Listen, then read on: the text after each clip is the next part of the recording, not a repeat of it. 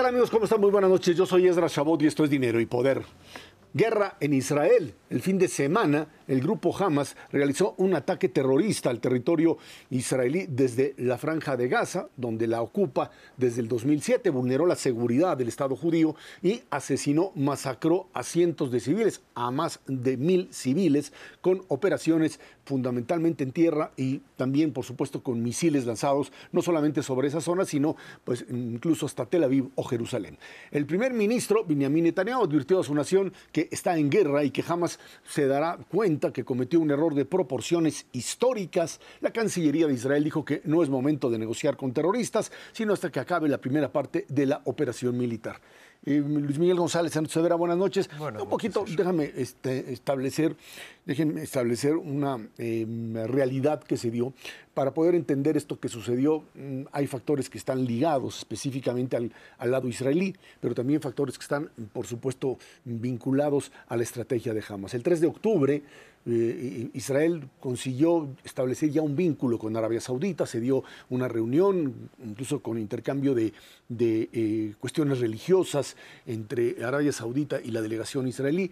Y esto para algunos analistas eh, representó el momento específico de algo que no podía ser aceptable para el eje Irán-Rusia, más bien Rusia-Irán-Hamas, Qatar que sería la otra parte. Qatar, ya saben ustedes, tiene en su mando a pues, lo que sería la emisora Al Jazeera, una emisora que realiza la propaganda de, por supuesto, los fundamentalistas, eh, más encaminada a defender al régimen de Qatar, pero bueno, que a otra cosa. Eh, lo cierto es que pues, eh, este ataque, que mm, es un ataque muy bien armado, un ataque que de alguna manera establece la estrategia del fundamentalismo islámico, según el cual el que no, es, no, pertenece al mundo musulmán puede ser eliminado, puede ser masacrado. ¿Y qué fue lo que hicieron?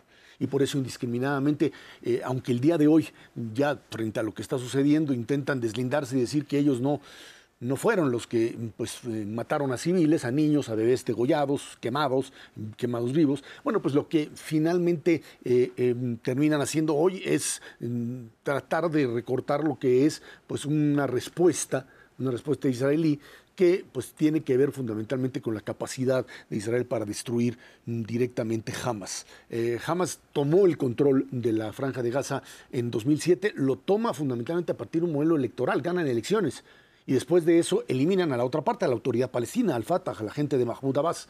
Y esto es lo que finalmente lleva a establecer en Gaza lo que sería lo que se llama el Hamastán, o sea, este Estado Islámico, un Estado Islámico, es parte, digamos, de la Palestina Islámica, eh, podríamos decirlo, y que de alguna forma está eh, no solamente ahí por la fuerza, sino que tienen instituciones educativas de beneficencia que le han dado una fuerte, una capacidad de resistencia enorme dentro de ahí, más el financiamiento iraní en algo que representa sin duda alguna, pues parte de esta problemática. Por ello la presencia incluso del portaaviones norteamericano, la presencia el día de hoy del propio secretario de Estado Anthony Blinken, quien de alguna manera lo que hizo, lo que estableció es pues un límite de decirle a la otra parte, a Hezbollah en Líbano, que dominan gran parte del Líbano y que pues están igualmente financiados por Irán, que no intervengan porque entonces el gobierno norteamericano mm, pues tomaría medidas, dijo que por supuesto no las va a anunciar públicamente. Se trata, es cierto, de una confrontación, de, un crimen eh,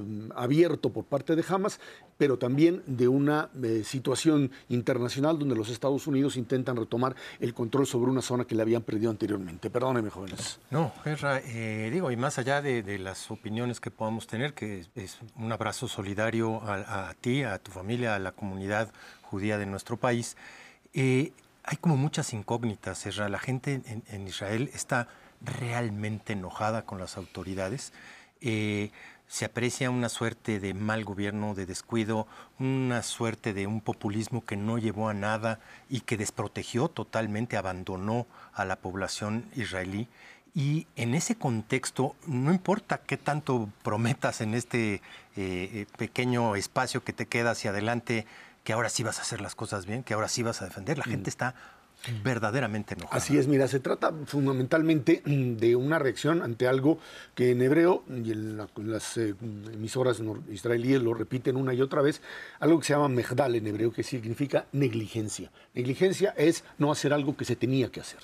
Eh, la negligencia mm, se dio en tres niveles. En el nivel de la inteligencia, donde finalmente pues, eh, no, no, entendieron las señales, no las quisieron oír, cuando alguien se las dijo desde Egipto incluso, pues eh, no la tomaron en cuenta, suponían la lógica a veces en términos de Netanyahu, una lógica soberbia, de soberbia enorme, de decir, no pueden, ya están tranquilos, hemos establecido una especie de, acuerdo no firmado, pero no van a hacer nada, el problema está en, la otra, en el otro lado, hay que recordar que Cisjordania la parte, la otra parte de Palestina, de, donde domina, donde gobierna la autoridad palestina, pero, perdón, bajo ocupación israelí, eh, allí hay un clima de tensión porque hay colonos israelíes que habitan determinado tipo eh, de, de, poblaciones y que tienen choques permanentes con la población palestina. Ahí pues agruparon una buena parte del aparato de seguridad bajo el principio de seguridad y militar, bajo el principio de que ahí estaba el problema. Eh, negligencia en términos de inteligencia, negligencia en términos de reacción. El primer ministro Netanyahu tiene información de lo que sucedió tenía información desde las seis y media de la mañana, eso lo confirman las propias fuentes del ejército israelí, del sábado, y la capacidad de respuesta de lo que sería el aparato militar y de seguridad, pues fue dejada básicamente en manos de la propia ciudadanía, no, no llegaron. ¿Qué pasó? Lo van a averiguar después de que termine la guerra, por supuesto no es el momento de empezar a buscar culpables porque tienes una amenaza externa, pero lo que sí es cierto es que se dio esta segunda, donde eh, verdaderamente padres que vivían en el norte tomaron sus armas y bajaron al sur a, tratar de salvar a sus hijos.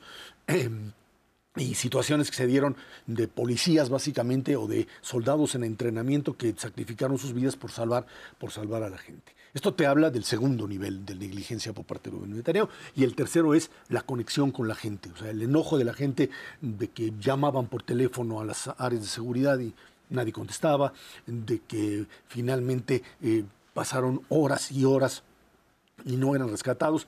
Y después, para el tema de reconocimiento de cadáveres, para el tema de apoyo a las familias, quien finalmente responde es una población, una población que está sin duda unida, una población que está respondiendo como parte de su pertenencia al Estado, pero que definitivamente ya no confía en las autoridades que tiene ahora. Probablemente después, a mí, mi percepción personal es que Netanyahu con esto pues termina prácticamente o terminará su gestión como, como gobernante israelí, precisamente por esta enorme, estos tres enormes niveles de negligencia. Miguel. Eh, bueno, imposible empezar o continuar esta conversión sin expresar solidaridad, repudio al terrorismo en todas sus formas. Te pregunto, Esra, desde acá tenemos un rompecabezas incompleto. Nos cuesta mucho trabajo entender. Creo que lo más riesgoso es creer que uno entiende desde lejos algo que, es muy complejo. Eh, una de las preguntas que viene respecto a lo que sigue es qué se vale y qué no se vale como, vamos a decir, como respuesta israelí. Yo diría, eh, no hay ninguna duda que el terrorismo no puede justificarse en ninguna de sus formas.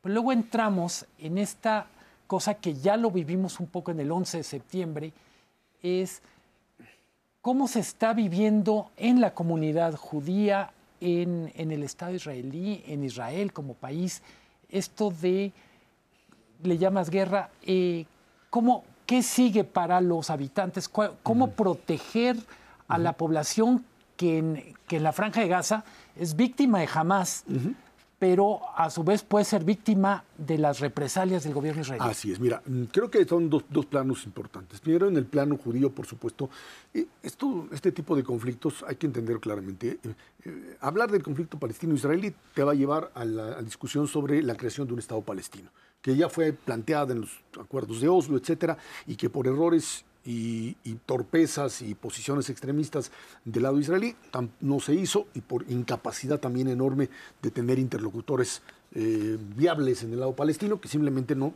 no tenían capacidad de actuar. De hecho, esa es una de las razones por las que Hamas toma el control directamente en 2007, después de que en 2005 Israel se retiró unilateralmente de Gaza y dejó al gobierno de la autoridad palestina que pierde el control y se lo entrega finalmente a, Hamas y Hamas los, masacra también a la gente de, Fatah en el, en el 2007. Ahora, eh, esto te lleva, obviamente, si, si es la discusión del Estado palestino, es ahí parecería que no hay una, es una solución clara, que sería dos estados conviviendo juntos, lo que no se ve viable en un momento determinado. No se ve. Eh, eh, ¿Qué desata lo de Hamas? Pues lo que hicieron, lo que hicieron esta vez, pues nociones vinculadas incluso a, ya no a Hamas como resistencia islámica, como los que tiraban cohetes una y otra vez, sino te lleva a lo que hizo el grupo fundamentalista islámico Daesh, o sea, lo que sería el Estado Islámico, ISIS y que era entrar y matar gente indiscriminadamente, gasear gente, eh, cortarles la cabeza, quemar bebés eh, eh, con vida. Y eso finalmente lleva a una reacción. La, instrucción dada al ejército israelí en Gaza es hay que comportarse, y también como parte del acuerdo con Estados Unidos, tenemos que comportarnos, dicen los, los israelíes, como parte de las reglas de guerra, porque Israel declara la guerra. Esto no impide que en una zona tan poblada, estás hablando de 2 millones, 2 millones 300 mil palestinos en un área de 27 mil kilómetros cuadrados, en un área muy, muy, muy pequeña, hacinados, y que mm, es imposible que una intervención aérea como se está dando ahora, o militar eh, terrestre como la que se dará, no te genere destrucción. ¿Van a acabar con Hamas? Esa es una de las intenciones. ¿Qué pasa después? Después si sigues manteniendo un modelo de ocupación en ese lugar, vas a seguir teniendo ese tipo de reacción. ¿Qué puedes hacer? No lo Hoy, hoy la respuesta es, quién sabe, no lo sabemos qué va a pasar.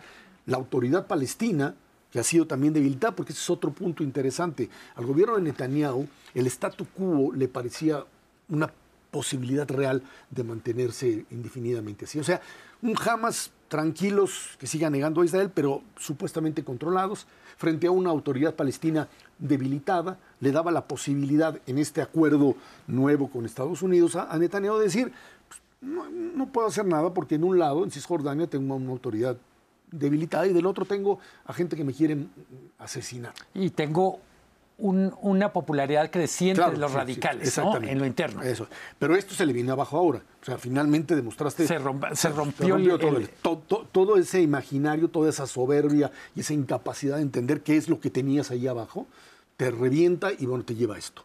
Eh, eh, sí genera hacia el exterior eh, una enorme cantidad de, de odio hacia el mundo judío de antisemitismo, así como hay expresiones de solidaridad, los ves bajo el principio de se lo merecían y así es lo que les pasa por ocupar, etcétera, en esta lógica simplista de manejar esto. Y te añadiría eh, la posición del propio gobierno mexicano de decir abiertamente nosotros nos mantenemos neutral, como en el caso de Rusia contra Ucrania, en donde pues lo único que te dice, hay que reconocer que la canciller todavía el domingo, la canciller Bárcenas condenaba el acto, pero el presidente de la República dijo que no, que bueno, pues eh, él se ponía del lado, digamos, de la neutralidad, porque solamente digamos, no está en la línea occidental norteamericana, sino está en la línea más prorrusa, eh, cubana, eh, venezolana, etcétera, etcétera, que es la posición que ha adoptado el gobierno mexicano. Irán y Rusia, los mencionabas tú. por lo pronto se habla de ellos como jugadores. Y China, ¿no? Y China. Como jugadores que están agazapados. ¿Es sostenible esta, esta situación a partir? Te pregunto como, como experto en en temas internacionales. pero pero mm, eh, lo que te puedo decir es, eh, Rusia tiene apostada incluso, recuerda que tiene tropas en Siria. Los rusos fueron finalmente quienes lograron aplastar al Estado Islámico en esa parte, por lo menos en, Siria y en algunas zonas de Irak.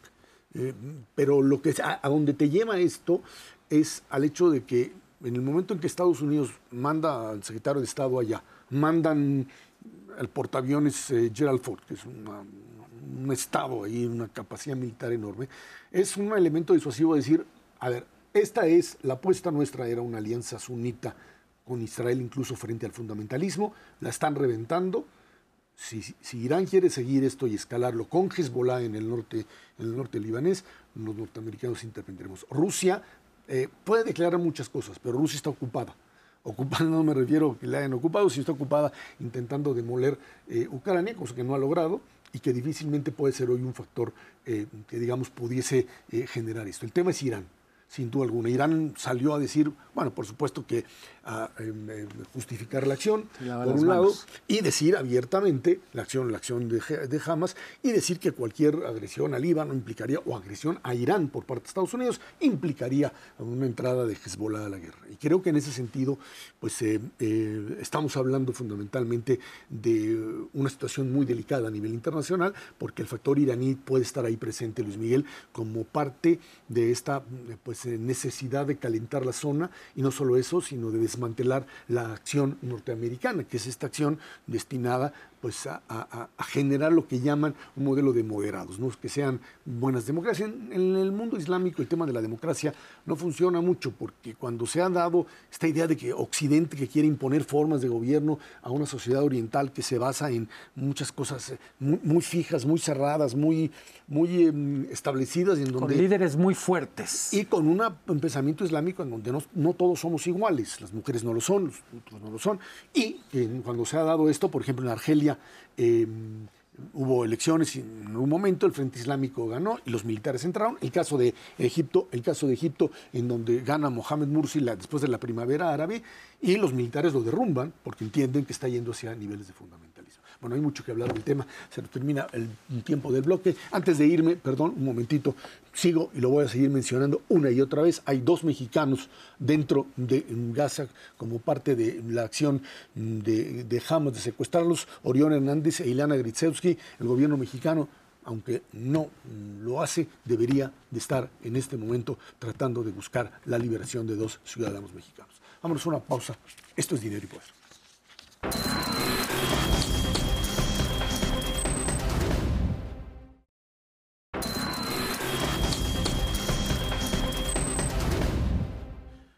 En septiembre la inflación fue de 0.44% de un mes a otro y anual de punto, perdón, de 4.45%. El índice subyacente sube, sube en forma importante 5.67%, no subyacente 0.67. En el mismo lapso, el índice de precios al productor varía 0.45 y 0.71, esto mensual y anual. Por actividades económicas, las primarias cayeron 2.63%, secundarias suben 0.79 y las terciarias 0.56%. Luis Miguel, crecimiento económico, por un lado, es cierto, ahorita hablamos luego de eso, pero el tema de la inflación parecería que seguimos atorados en algo.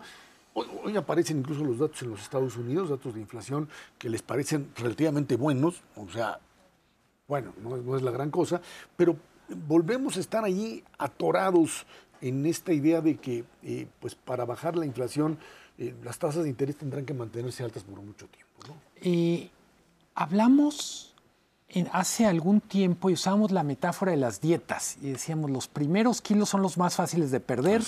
Vamos a llegar a un punto en donde nos va a costar trabajo, hay un riesgo de rebote. Yo digo, ahora sí, los economistas se hablan de tú con los nutriólogos en este tema. Eh, dicho lo anterior, creo que parte del problema es que no solo es un asunto de política monetaria. Yo creo que la política monetaria ha hecho su trabajo en México, en Estados Unidos, me atrevo a decir en el mundo.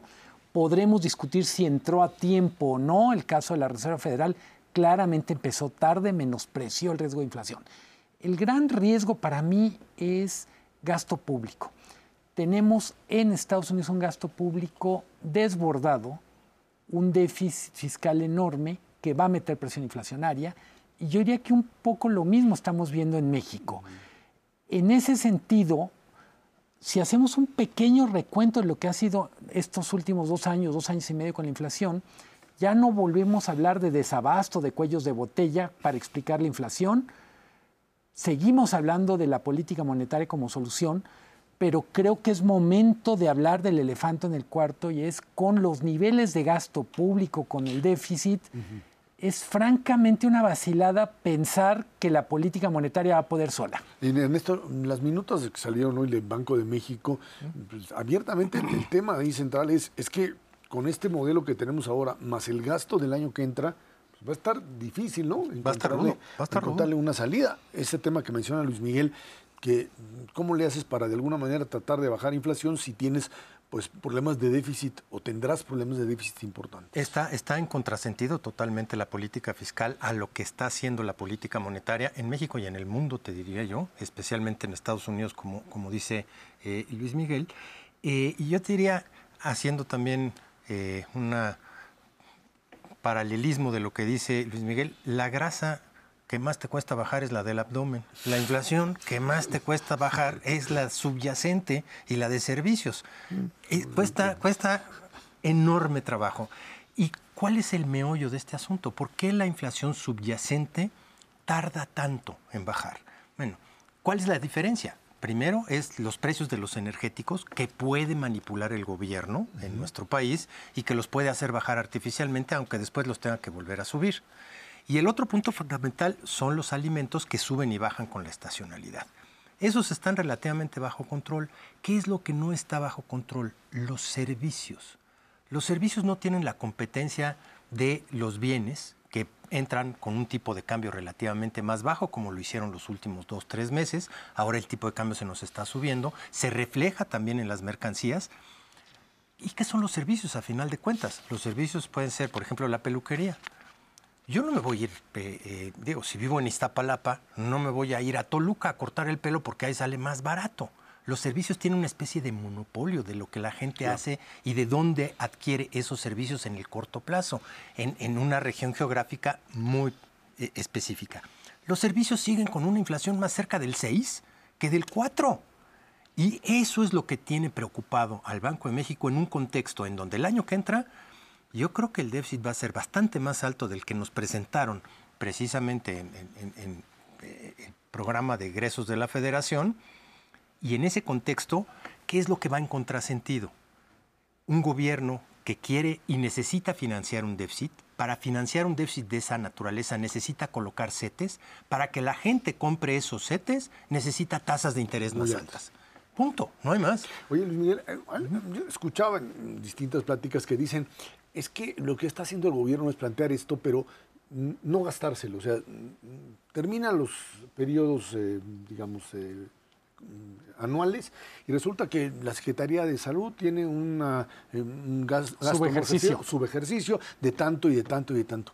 Parece que este es el mecanismo para tapar hoyos. Alcanza incluso con el tema subejercicios para el año que entra. Esa es, digamos, la gran, la gran pregunta. Que decir, no, no, total, en el 2023 no se gastaron 10 mil millones de pesos, 20 mil millones de pesos, y con esto taponeo parte de lo que es el siguiente gasto. Habemos quienes pensamos que el sexto año como ejercicio presupuestal implica algo diferente a lo que vimos en los primeros cinco años.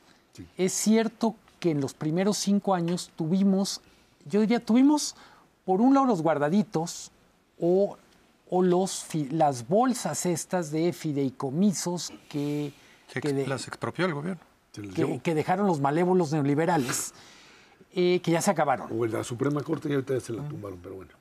Y luego tenemos esta práctica que es de todos los gobiernos y es, hay, hay dinero que se pide de más, luego no se gasta y al regresar a tesorería se reasigna. Eh, creo que el sexto año es diferente, primero por la naturaleza electoral del año, yo diría, eh, nadie duda, ni siquiera los, digamos, los defensores más a ultranza de la 4T, que el próximo año vamos a tener un presupuesto muy electoral.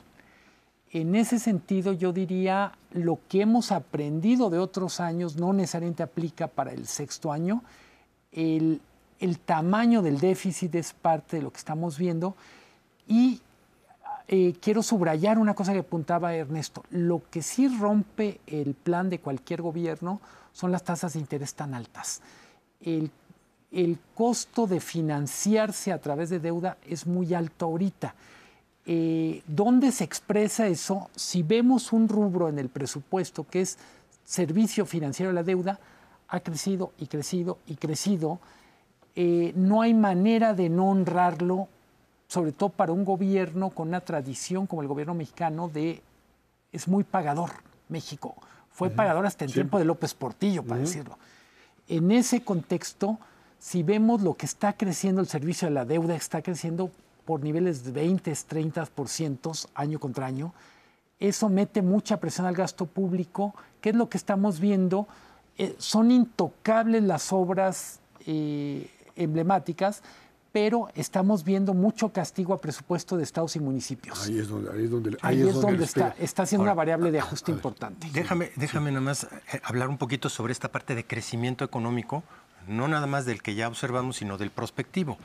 Cuando tienes estas tasas de interés al alza por la política monetaria, pero por el efecto desplazamiento de recursos del sector público que se está apropiando recursos cuando pone CETES, ¿a quién se los quita? Al sector privado. Y el sector privado tiene que luchar por fondos para financiamiento. Más caros. Claro, más altos. Entonces exponencia el efecto de tasas de interés más altas y con tasas de interés mucho más elevadas al que le das en la torre es a la inversión y al crecimiento prospectivo para el año que entra. El, el, perdón, Néstor, el tema de Estados Unidos parecería ser que pues eh, siguen ahí en esto con presión inflacionaria, pero mm, los números por lo menos no están tan malos como los esperaban, tan así que las tasas habían subido enormemente. Todavía, todavía hay guardaditos, no que tenga el sector público, pero sí del consumo privado. Esta parte indiscriminada de bañar de dinero gratis a, todas las familias de Estados Unidos prácticamente, eh, durante dos años de manera consecutiva hizo que la gente tuviera muchos guardaditos que todavía no acaban por agotarse. ¿Qué está manteniendo la dinámica del sector privado en los Estados Unidos? Es básicamente el consumo y la inversión pública de infraestructura que está desbordada. Pero hay ciertos sectores de actividad en donde empieza ya a calar estas tasas de interés elevadas, especialmente lo que son inicios de casas nuevas, preocupa muchísimo que están empezando a tener lo que ellos llaman non-performing loans, o sea, cartera vencida en los Estados Unidos. Pues sí, porque si te pasan de una tasa de interés del punto 5 a una del cuatro y medio del 5, no la puedes pagar. No la puedes pagar y están empezando a tener problemas serios. Eh, me parece súper importante esto último que, que toca Ernesto. Hasta ahora hemos hablado de tasas de interés como una especie de abstracción, pero eh, una vez que tasas de interés se vuelve eh, en una losa muy pesada para los consumidores, no me refiero a los que están a punto de tomar una decisión de tomar un crédito, sino los que ya tienen un crédito o necesitan ese dinero en crédito y que simplemente van a tener broncas para pagar, sin que, eh, sin que sean cosas como lo que vimos en el 94, yo diría vamos a tener que poner más atención a cartera vencida o préstamos que no trabajan, como dicen en Estados Unidos, non-performing loans. Sí, exactamente. Bueno, ahí está, ahí está parte del problema. Y finalmente, para el caso mexicano, pensar en que el tema de la inflación, pues eh, si se mantiene en estos niveles todavía altos, el tema del ingreso para las familias sigue siendo un problema. O sea, la la, reducción del poder real adquisitivo, cosa que se ha venido cambiando en los últimos temas, dicen el salario está por encima, etcétera. Llega un momento en donde esto no es sostenible. No es sostenible para las propias empresas. Si tú analizas cuál de los rubros para las empresas ha tenido el mayor incremento durante los últimos cinco años, por muchísimo, es el costo laboral, que tiene dos caras de la moneda. Una extraordinaria porque el poder adquisitivo de las familias de los trabajadores ha aumentado de manera muy importante y otra es qué tanto es sostenible esto hacia el largo plazo, mediano plazo, para el año que entra, con incrementos adicionales del costo laboral. Eso es donde las empresas están haciendo lo siguiente. Sí le están pagando más a los trabajadores, pero ya no está creciendo el empleo formal como lo estaba haciendo anteriormente. En cualquier caso, tenemos un mercado laboral con altas temperaturas. Es presión salarial, pero también competencia por el talento, y hoy día está en una especie de círculo virtuoso, ojalá dure, pero el sentido común nos dice que la ley de gravedad también trabaja ahí. También trabaja ahí. Vámonos una pausa de regreso. Encuestas sirven para algo o para propaganda política, entre otras cosas. Esto es Dinero y Poder.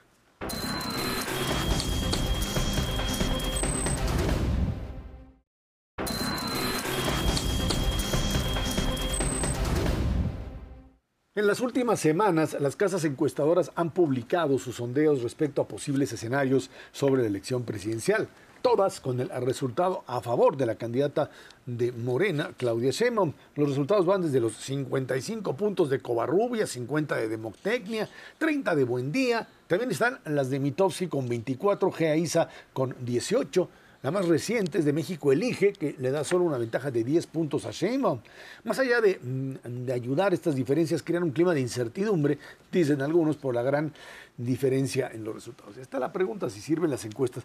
Eh, me queda claro que el ejemplo Estado de México, eh, entre otros, pero digamos el más reciente, dio, abrió esta pauta de utilizar las encuestas para eh, difundirlas, encuestas que pueden no tener un sostén real. Claro, te juegas el nombre con eso, pero dar por sentado que ya está un candidato ganador que tiene 10, 20 minutos. Y entonces ya no tiene sentido, eh, Ernesto, pues eh, ir a votar, ¿no? Porque pues, si ya está ganada la elección, ya para qué te mueves. Y esto es un poco con lo que hay que, que, estar lidiando, ¿no? Sí, la verdad es que se pueden utilizar para diferentes propósitos las encuestas. Cuando preguntas, ¿sirven las encuestas? ¿Para qué?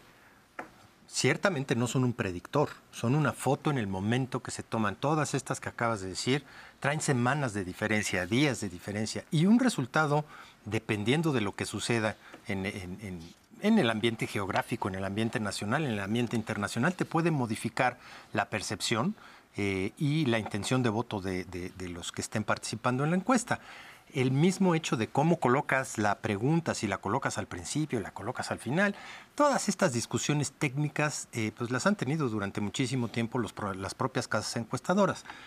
¿Para qué si sirven las encuestas?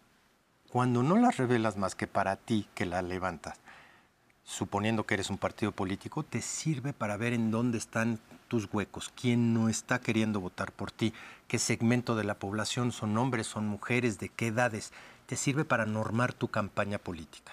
Como predictores, la mera verdad, mientras más se acerca el momento de la elección, más atinadas son las encuestas. Hay muchas que le han atinado, pues con, ya sabes, las puedes levantar hasta dos semanas antes de que sea la, elección, pero yo te diría, sí se han empezado a utilizar y de manera cada vez más intensa, no solamente en México, en el mundo entera, para a disuadir esta parte de ir a votar si ya la encuesta te dice que está decidido el voto. Pero yo creo que también la gente no se chupa el dedo y está viendo que esta competencia se va a ir cerrando a través del tiempo. Ha pasado en México en las últimas elecciones de manera consistente. Eh, es difícil encontrar una elección presidencial en donde al revés se haya abierto la diferencia entre los dos participantes. No ha sucedido nunca. Y conforme eh, pues se acerca el tiempo de la elección, lo que vamos a ver precisamente es eso, si se consolidan estas dos únicas opciones, eh, la de Claudia y la de Xochitl, veremos cómo poco a poco se van conformando estas preferencias para acercarse al final en una batalla que yo pronostico será realmente muy cerrada. Eh, creo que Ernesto ha expuesto impecablemente, yo diría, sí sirven las encuestas, no, no necesariamente eh, sirven para lo que los candidatos o precandidatos afirman que sirven. Eh, yo diría dos cosas. Eh, lo que sí es atípico del modelo mexicano es la poca transparencia relativa de las encuestas. sé por el periódico, el INE no tiene un reglamento que no es malo para las encuestas. Te pide, transparencia, ¿no? Te pide que digas cuál es la metodología del estudio, quién lo pagó, que muestres facturas y una serie de cosas. Entonces, hay algo en el modelo que es mejorable y pienso en el caso mexicano es las encuestadoras se han vuelto tan importantes que van a tener que ser mucho más transparentes en su cocina. Cuando tenemos estas diferencias, pues yo pienso en los concursos de clavados de las Olimpiadas, donde tienes que quitar el número más alto de la calificación, el más bajo, y quedarte con lo que está a la mitad. Evidentemente la distancia no puede ser casi de más de 50 puntos. No hay manera, eh, porque significaría, bueno, yo creo que ni en Cuba ganan con ese margen. No, no, no importa, porque ahí no, hay eh, elecciones, pero o las hay, Y tampoco está tan cerrado la propia Xochitl Galvez reconoce, eh, si la mitad de la población no la conoce, no, puede eh, no es competitiva hasta que no la conozca. Una cosa que creo que hemos reflexionado poco en México, los encuestados lo saben, lo leía en un artículo de The Economist, la tasa de no respuesta a las encuestadoras ha crecido muchísimo por cuestiones de desconfianza y yo diría cuando a mí me enseñan una encuesta, por ejemplo, en Guerrero, en una zona muy complicada, Chiapas, eh, uno diría, explíquenme cómo hicieron para que alguien te abre la puerta y te, conteste. Si, literalmente, si no le contesta, no le abren la puerta ni a los vendedores de Biblias. No, para nada, no sabes qué te van a hacer. Y déjame decirte, rapidísimo, nada más sobre ese mismo tema. Las propias encuestadoras, a la hora que hacen la insaculación, sortean de dónde van a sacar las gentes que van a ir a entrevistar, ya sea en sus casas o domiciliarias o telefónicas. Eh, si le sale, por ejemplo, Chapas o le sale Guerrero, quitan, porque saben que sus encuestadoras pueden perder la vida a la hora de ir a levantar hay un tema, encuesta. de es terrible. Ahora, aquí el problema es finalmente que las encuestadoras siempre tienen la capacidad de decir, es que no nos equivocamos, porque de repente sales con unos números y a la hora del resultado final y parecía ser que en vez de asumir que o tienen problemas metodológicos o no pudieron llegar a los lugares, te empiezan a decir, es que la gente no quiso contestar o, contestó, nos mintió en la... Si te mintió, entonces no sirve tu encuestadora. Yo creo que las casas encuestadoras tendrían necesariamente que pasar por ese filtro. Sucede en algunos casos, publicar y decir, a ver, aquí tuvimos el error por alguna razón, aquí no. Hay algunas que no le pegan ni a un camión parado. A ver, dices tú y tienes mucha razón, eh, debería haber una consecuencia cuando te equivocas, pero lo cierto es que México tiene, tiene un récord de mala memoria o de amnesia o de memoria selectiva espectacular. Es decir, quien se haya equivocado, ya no digamos hace 10 años, en la elección del Estado de México, está tan campante tirando netas. Eh, en ese sentido, yo diría, ocurre un poco lo mismo con los pronósticos económicos y probablemente con los pronósticos deportivos. Pero lo cierto es que en México el costo de equivocarse en un pronóstico es cercano a cero. No importa, hay una memoria que no existe en eso. Ahora, no, bueno, la memoria es el INE. El INE no solamente te pide ciertas cosas para que puedas realizar tu encuesta, sino lleva y publica todas las encuestas al mismo tiempo para que tú veas específicamente cuáles fueron las diferencias y cuál ha sido la trayectoria de tus propias encuestas a lo largo del tiempo. Eh, y yo creo que es fundamental ese papel. Espero realmente que no abandone ese papel porque no es de árbitro, es simplemente de transparencia de los resultados que esa es la mejor manera de que la gente esté informada. Pero no, no es solamente un problema dentro de México. Entiendo que aquí tenemos una especificidad, problemas de seguridad, a quién llegas, impuestas pagadas, etcétera. De repente te pasa lo que les pasó, digamos, a, Estados Unidos en la elección, la primera elección de Trump, uh 538, o estas, todas estas empresas de alta calidad que simplemente no pudieron detectar lo que pasaba. O le sucedió en Argentina, ahora con la elección de, la próxima semana, con, con, con en donde de repente un candidato independiente así les, se les va arriba. No, sí tenemos experiencia como el Bronco, eh, cuando ganó en, en, Nuevo León.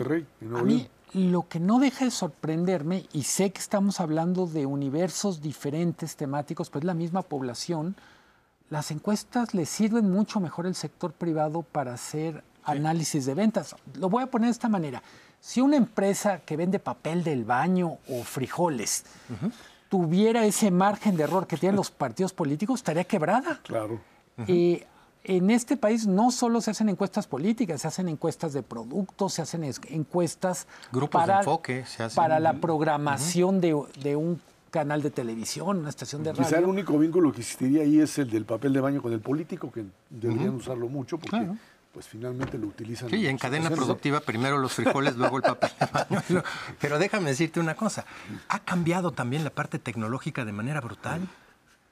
No es lo mismo la percepción que puedas tener de las encuestas en, en México hace 20 años, en donde decían, ninguna encuesta va a jalar si no es domiciliaria, cuando había 30 millones de teléfonos en todo el país.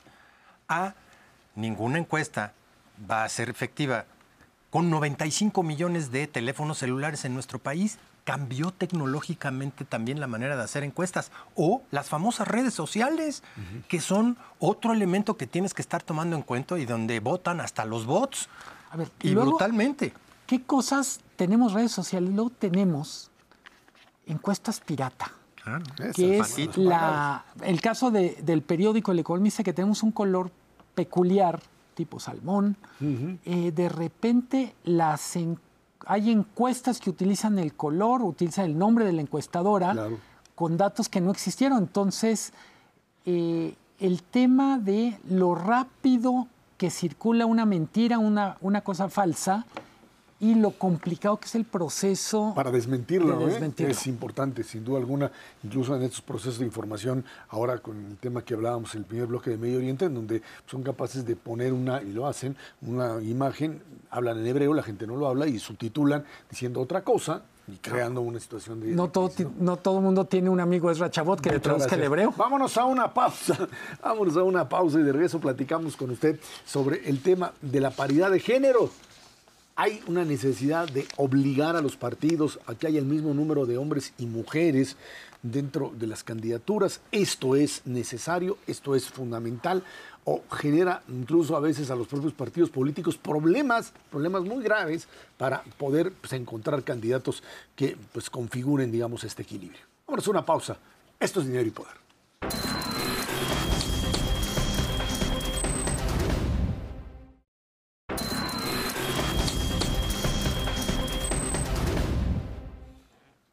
La paridad o cuota de género es una obligación fundamental para el desarrollo político, social y económico del país. El reparto de las candidaturas no es la excepción y lo contempla la ley y los partidos están obligados a cumplir cuotas de género. Para 2024 el Instituto Nacional Electoral propone que sean postuladas mujeres en cinco de las nueve elecciones de gobernador. La discusión está atorada en el pleno del instituto, pues partidos y algunos consejeros se opusieron. Antes del 4 de noviembre debe haber una solución porque es cuando se inicia formalmente el proceso, los procesos electorales en los estados. Eh, paridad de género para siempre dicen es esta política de eh, pues, tratar de incluir a aquellos que por una desigualdad cultural han estado fuera, fundamentalmente el tema de mujeres. Que grandes negocios, etcétera, han sido, digamos, relegadas, o que le es más difícil a la mujer finalmente eh, ascender en la escala porque hay todo un tipo de cultura machista, masculina. El patriarcado. Como un modelo de patriarcado. El problema es cuando dicen los partidos políticos, pues es que no tengo, no encuentro o no dicen que no tengo. Pero, pero a ver, lo de, lo de, primero, claramente decir, uno no puede más que estar a favor de la paridad, etcétera. Pero cuando son nueve y la discusión es la mitad tiene que ser cinco, la mitad debe ser cuatro me parece un exceso de la autoridad electoral decir en eh, la mitad de cinco porque digo yo. Cuatro y medio, ¿no? O sea, no puede haber cuatro y medio. No. Y los partidos estaban relativamente cómodos con decir pueden ser cuatro, o cuatro o cinco. Pero me parece un exceso de la autoridad electoral que diga mi manera de interpretar es que son cinco, eh, porque creo que volvemos a entrar en esta discusión que han planteado en su momento los partidos políticos y es en qué momento la autoridad está dejando de ser árbitro y está teniendo una interferencia en procesos internos de los partidos. Es que esto, Ernesto, pero no, parecería ser que hay todo un aparato burocrático eh, en el terreno electoral que está generando conflictos permanentes. O sea, yo entiendo, y aquí hemos defendido al INE como institución y como el garante, etcétera, pero llega un momento en términos de la difusión de información, etcétera, en donde incluso su propia reglamentación, sus propias leyes, ni siquiera se pueden aplicar. Tienes las precampañas. Hiciste las precampañas, pre, pre, pre campañas, y le pones otro nombre, dices que es la opinión, etcétera, y te burlas. Y al mismo tiempo tienes un INE que trata de ser total y absolutamente rígido con respecto a otras cosas que la verdad eh, pues tendrían que tener un poquito de sentido común. Perdón, en rigidez, eso que quieran gobernar lo que los medios publican respecto a los candidatos del tipo, a ver, lo están haciendo como si fuera candidato o como si fuera ciudadano. Ah, Explíquenos la pertinencia informativa de lo que usted está publicando. Claro, es, bueno, pero el problema es que hemos llegado a absurdos en donde la propia ley te ata las manos como instituto. Desde la parte, por ejemplo, del financiamiento de las campañas, que es un absurdo en términos generales, que es imposible de vigilar, que es hay una serie de factores en términos inclusive de las propias entrevistas que pueden hacer los medios a los diferentes candidatos que termina siendo una elección en donde cada quien hace lo que le da la gana y a final de cuentas, pues el INE cada vez se queda más corto en términos de cuál va a ser eh, pues, la reacción o el manazo que le puedan dar a aquel partido que postule a cinco hombres y cuatro mujeres, o seis hombres y tres mujeres. Es muy complicado, evidentemente, pero yo creo que también parte de cierto tortuguismo y poca voluntad de los partidos para empezar a moverse rápidamente en darle el lugar que les corresponde hoy a las mujeres. No dudo que si hay cuando menos cinco mujeres en cada partido que sean muy buenas, extraordinarias candidatas a gobernador. Impuestas o no impuestas, eso da lo mismo. Pero tampoco dudo que los propios partidos tienen, olvídate del sexo o de la capacidad intelectual, de favores que prestaron en el pasado y que les tienen que cumplir, por cuotas de género o por no cuotas de género. Eh, para para una perspectiva más amplia, la clase política o el ecosistema político está mucho más adelante en México que el sector privado en lo que tiene que ver con paridad. Tenemos la mitad de legisladoras mujeres y, por decir algo, en consejos de administración, en direcciones relevantes, el número está entre 20 y 30%. Me refiero a dirección de finanzas, dirección general. En ese sentido, me parece que la clase política ha hecho bien la tarea en los últimos años, pero yo insisto, cuando la situación es tan absurda como el número es impar, le tienes que sacar la mitad. Y me reservo yo el derecho a interpretar si la mitad? la redondeamos hacia arriba o hacia abajo. Eh, me parece que los partidos con toda razón están más preocupados por recompensar a su militancia, por mantener dos criterios, que es unidad y competitividad. Para no ponerlo tan, pago de favores. Para no ponerlo tan abstracto, esta discusión del INE tribunal es una de las razones que le mete una temperatura más a la competencia en la Ciudad de México sobre si debe ser Clara Brugada o Omar García Harfuch. Es correcto. Un, un proceso delicadísimo en términos de equilibrios dentro de Morena, en donde la autoridad está jugando un poco aprendiz de mago. Me parece que el partido tendría todo el derecho de decir, mi candidato por estrategia es Omar o mi candidata por estrategia es Clara Brugada. Y porfa, no, saca las manos. Sí, exactamente. No, no me, literalmente no me la hagas cansada, no, no. Vamos a ver una, contienda electoral de dos mujeres, eso nos queda claro. la presidencial, sí. Sí, la presidencial y quién sabe el tercero si será mujer o no, o a ver a quién consigue. Movimiento Ciudadano, pues no sabemos ni qué va a hacer. Pero bueno, finalmente vas a tener allí una contienda en donde el tema de género sin duda está presente, pero que, como tú decías, hay que darle un contexto mucho más amplio. Eh, tú no puedes seguir manejando campañas políticas bajo el principio de que, eh, por un lado, este es mejor porque, porque es mujer o porque es hombre, o sea, la idea del, equilibrio, de de la, equidad de género, tiene que estar dada en la posibilidad real de una competencia entre hombres y mujeres en donde no haya esta discriminación hacia el sexo femenino en función de elementos preestablecidos. Lo que no puedes hacer es obligar necesariamente a que esto se dé en forma pues totalmente artificial, sin ninguna posibilidad o capacidad real de producirlo, ¿no? Eh, el problema es que estamos hablando de un México que hoy todavía no existe. Eh, eh, la, verdad es que hay que poner los barandales para que lleguemos a eso que estás diciendo, Esra, para que donde la selección de los candidatos sea ahora sí que sin todo este cúmulo y bagaje patriarcal que hemos tenido acumulado por siglos, y donde puedas decidir efectivamente quién es él o la mejor candidata. Hoy no lo tenemos desafortunadamente y hoy todavía pesa muchísimo esta parte de, híjole, me pesa que sean cuatro o cinco mujeres como partido. Y créeme que sí, las hay. El problema es esta parte estratégica que dices para ganar la, la votación, entre comillas, y el soporte que puedas tener de los diferentes grupos internos que tienes en tu partido? A mí hay una dimensión que me preocupa. Tenemos una autoridad electoral que, si me perdonan la metáfora de película de vampiros, tiene que dosificar las balas de plata.